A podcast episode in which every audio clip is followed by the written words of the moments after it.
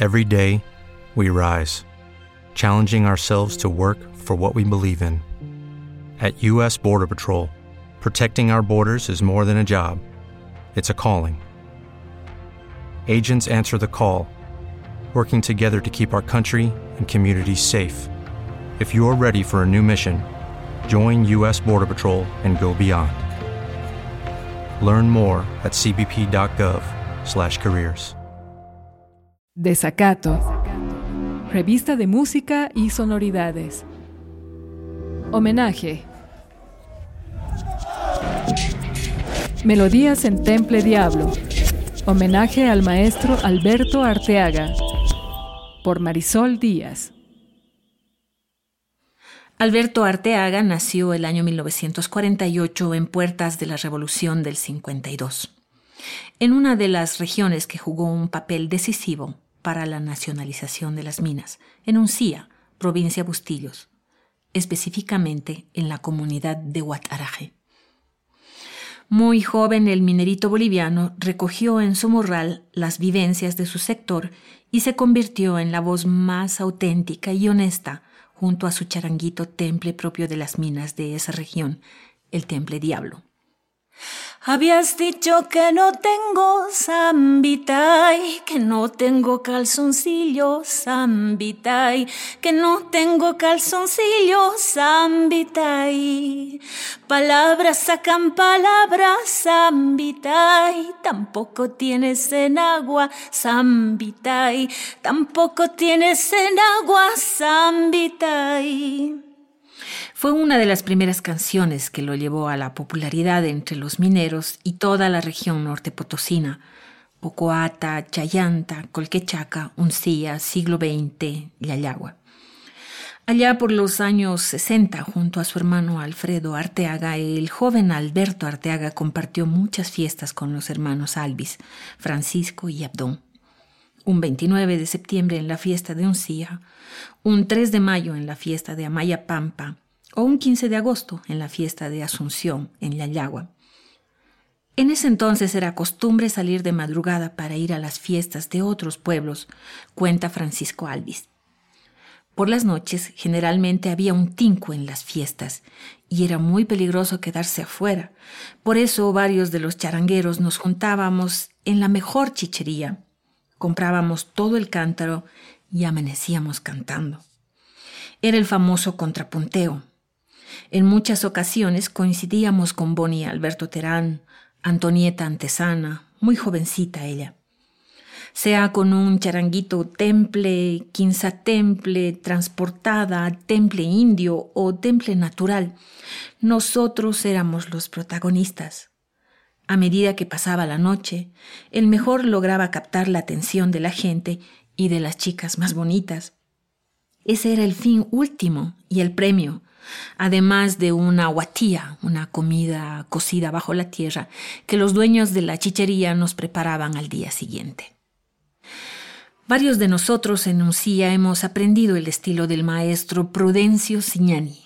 También Alberto Arteaga cuenta con nostalgia Francisco Alvis, músico oriundo de Amaya Pampa, hermano del maestro del charango Abdón Alvis. Escuchar la producción del grupo Los de Uncía, agrupación que fundó el maestro Alberto Arteaga, es disfrutar de un gran trabajo de recopilación de melodías y letras creadas en este ambiente, cuando la música de los pueblos era un acto poético de creación colectiva. La región del norte Potosí se caracteriza por la forma exquisita de interpretar el charango boliviano, comenta Carlos Arguedas, fundador de Bolivia Manta junto a su hermano Julio Arguedas. Ya en 1978, Bolivia Manta incluye la canción El Minerito en el disco Sartañani como homenaje al maestro Arteaga, en un disco editado por la famosa productora Neue Welt de Alemania. Carlos Arguedas conoció en persona a Alberto Arteaga cuando visitó los archivos de Radio Pío XII gracias a las gestiones del entonces director padre Roberto Dueri y el líder anarquista Liber Forti, quien en ese tiempo hacía un trabajo cultural en siglo XX. El año 1982, Bolivia Manta recibe la invitación del Théâtre du Forum des Halles en París para presentar su vasto trabajo durante un mes continuo. Carlos y Julio Arguedas deciden aprovechar esa oportunidad para difundir al máximo la diversidad musical de los Andes. Inmediatamente crean una alianza e invitan a Rupay, uno de los primeros grupos que llevó instrumentos y melodías andinas a Europa. Con las gestiones de Liber Forti, ya exiliado en Francia, se comunican con Alberto Arteaga y Rupertita Condori de Bolivia para extenderles la invitación. La carta llega hasta siglo XX, donde Alberto Arteaga trabaja en la pulpería. Sin embargo, grande la tristeza al enterarse que el maestro no obtuvo el permiso de la empresa minera, ni Rupertita Condori podía ir hasta Francia. José Hacha Flores sugirió invitar a Luzmila Carpio, su esposa en aquel entonces, y al maestro Boni Alberto Terán. Gran aporte para Bolivia y la música de los Andes. Alberto Arteaga fue un músico muy requerido por su pueblo, junto a Jorge Oporto y Boni Alberto Terán, cada uno con su propio estilo, al igual que cada región y las formas de interpretación. Fue una labor pionera, sostiene Julio Arguedas, refiriéndose a los tres maestros, a quienes admiraba desde muy joven. Así, así, Anitai, vamos a bailar, tía Laurita. Se oye el feliz guaño, salaque, en la voz inenarrable de un enamorado del guaño, Julio Arguedas. Otro homenaje de Bolivia Manta al maestro Alberto Arteaga. El rol de las radios populares, tales como Radio Pío XII de siglo XX, Radio La Voz del Minero, Radio Uncía, la red ACLO de Sucre, fue muy importante para el surgimiento y la popularización de los artistas del guaño norte potosino, además de documentar, recopilar y difundir la música popular a través de programas o festivales de música. Disqueras como Lauro y Compañía y el Festival Lauro de la Canción que se realizaba en Cochabamba o Discolandia a través de su sello Dueri en La Paz supieron leer la demanda del mercado de música popular y monopolizar su comercialización. Pero ¿qué caracterizó a Alberto Arteaga además del estilo tan propio de interpretar el charango y esa personalidad tan humilde de la que dan fe quienes lo conocieron de cerca? Olivia Harris y Javier Albó, en su libro Monteras y Guardatojos, Campesinos y Mineros en el Norte Potosí, en 1986, señalan que los mineros, en su mayoría, son campesinos, quechuas y aymaras que han dejado sus comunidades y han migrado a las minas en busca de bienestar económico. Si bien en su forma de entender el mundo, en su cosmovisión, el Hanajpacha, el mundo superior, y el Caipacha, el mundo presente, son experiencias concretas y tangibles, el inframundo, que sería el Ucupacha, mundo que se transita después de la vida, solo está en el imaginario del campesino. Llega a ser una experiencia vívida cuando éste se convierte en minero. Para el minero, el inframundo, el infierno, es la vida misma. La vida y muerte del minero transcurren en la oscuridad de los socavones, entre golpes de barrenos y combos, el ruido de la compresora, la dinamita, siempre al borde.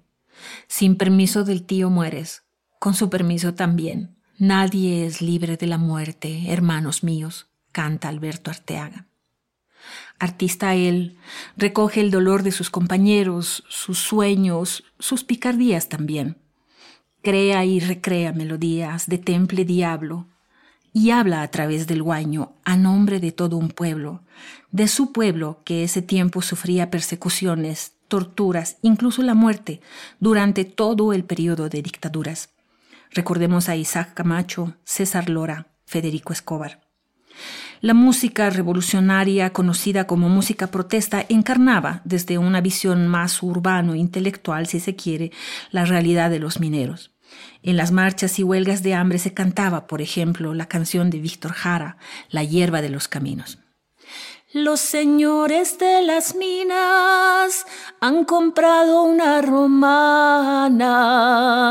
Los señores de las minas han comprado una romana para pesar el dinero que todita la semana le roban al pobre obrero, para pesar el dinero que todita la semana le roban al pobre obrero. Mientras el minerito boliviano, en sus momentos de profundo dolor, generalmente canalizados por el alcohol, cantaba y zapateaba su cruel destino con los dueños de Alberto Arteaga. Como vemos, la historia de Alberto Arteaga, el artista más querido de las minas, es la historia de un tiempo muy importante en nuestro país. Sería el decreto 21060, la relocalización de los mineros, que lo obliga a migrar hasta Sucre junto a su familia. Los mineros se dispersan por toda Bolivia para seguir escribiendo la historia de este país. Septiembre del 2020, el maestro cruza el portal hacia la vida después de la vida, con su charanguito temple diablo. Nos deja un legado invaluable y una tarea, recopilar y difundir su gran aporte.